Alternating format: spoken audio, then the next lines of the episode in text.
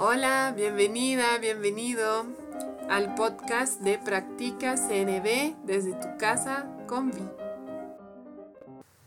Hola, hoy te quiero hablar de un concepto de Marshall Rosenberg que a mí me encanta y me ayuda mucho a volver a la intención de la conexión, de la compasión y de la empatía. Marshall decía, todo lo que hacen o dicen las personas es o un por favor o un gracias. ¿A qué se refería por eso?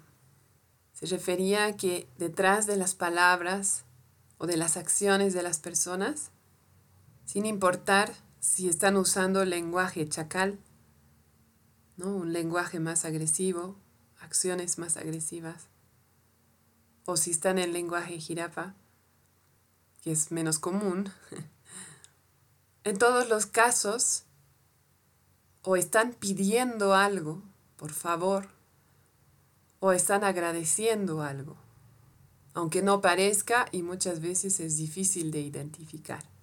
Voy a dar algunos ejemplos. El gracias es el más fácil de identificar tal vez. A veces las personas dicen, entre comillas, gracias, de una manera que nos puede llegar como juicio. Por ejemplo, al fin sacaste la basura. En el fondo es un gracias. Gracias por sacar la basura. Al fin llegaste temprano. Gracias por llegar temprano. Más común, en realidad, la mayoría de lo que decimos y hacemos es un por favor. Y es a veces más difícil de escuchar, de identificar.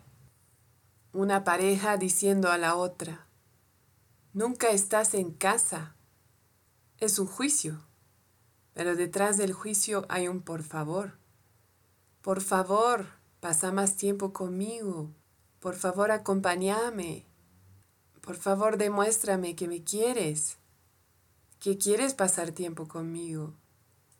Otro ejemplo podría ser, Siempre me criticas. También es un por favor. Por favor, acéptame tal y como soy.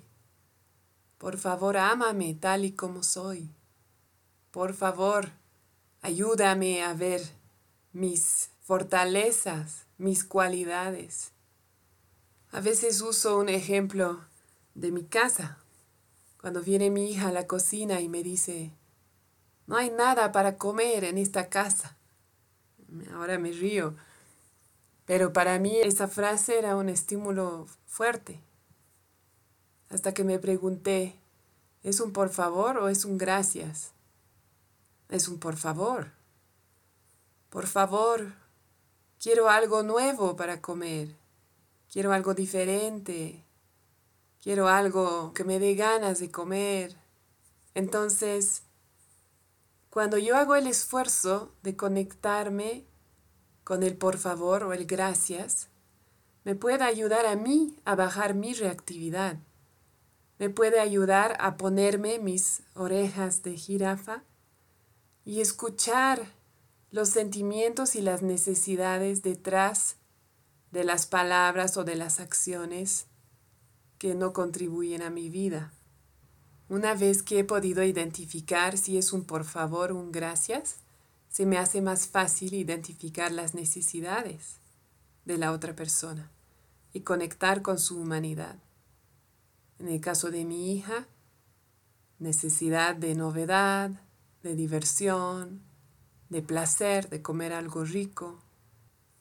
Entonces, yo te invito esta semana, si estás de acuerdo, cada vez que alguien te dice algo o hay un hecho, pasa algo que te estimula, que no te agrada, que sientes que no contribuye a tu vida, pregúntate si la persona que lo dijo o lo hizo está diciendo por favor o gracias.